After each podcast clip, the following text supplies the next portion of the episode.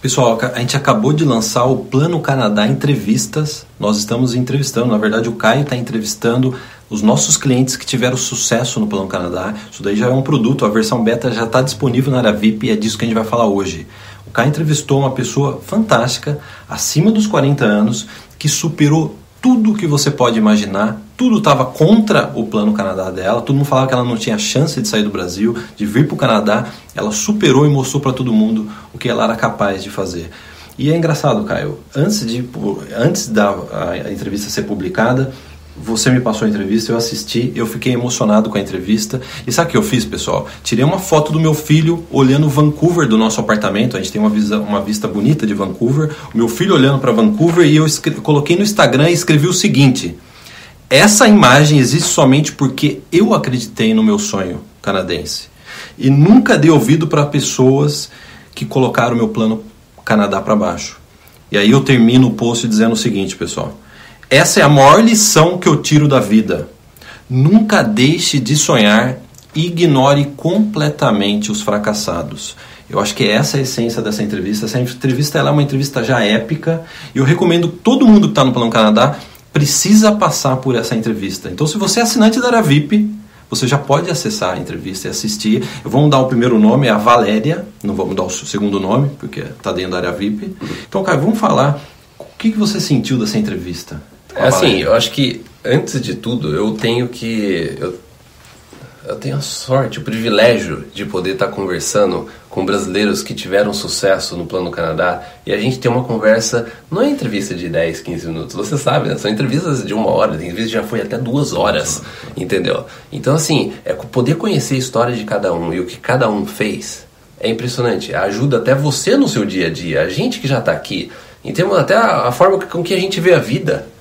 Você, uma pessoa é, como ela, com 40 anos de idade, um monte de gente falando para ela, ó, não vai dar. Ela com, eu, eu acho que muita gente que também está no Brasil numa situação parecida de que, assim como, assim como a, dela, que ela tinha uma, uma estabilidade financeira no Brasil, tinha um excelente emprego, o marido também excelente emprego, os filhos indo para uma escola de qualidade. Muita gente pensa nessa posição fala assim, não, tá bom, mas não, eles falam assim, não, a gente quer uma qualidade de vida melhor né, para nossa família, para os nossos filhos, e daí um monte de gente falando assim, não, não vai dar. É um é, sonho, né? Ela é, sonhou em algo assim, é, acima, né? É. E daí que eles fizeram, largaram tudo no Brasil e vieram para o Canadá fazer é, mestrado em Ontário.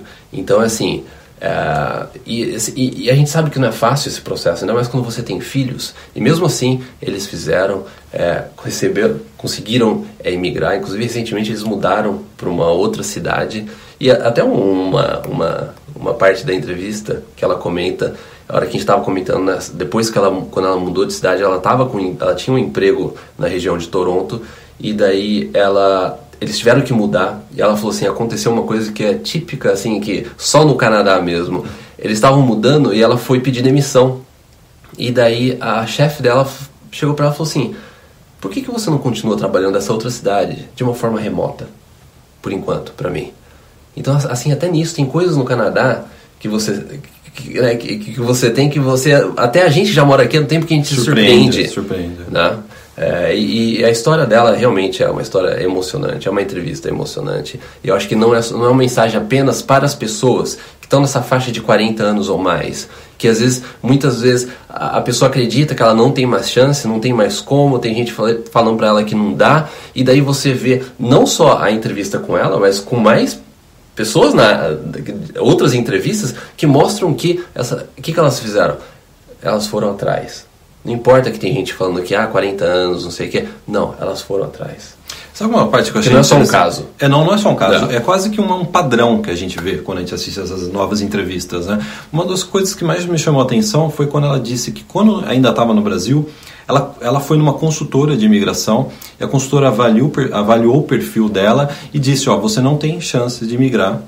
E isso daí foi uma, uma jogou uma, um balde de água fria nela, né? E a consultora estava certa, que na época ela realmente não tinha chances de migrar, né? Sim. Só que aí aconteceu, pessoal. Ela começou a ouvir os Irmãos Prézia, nosso podcast.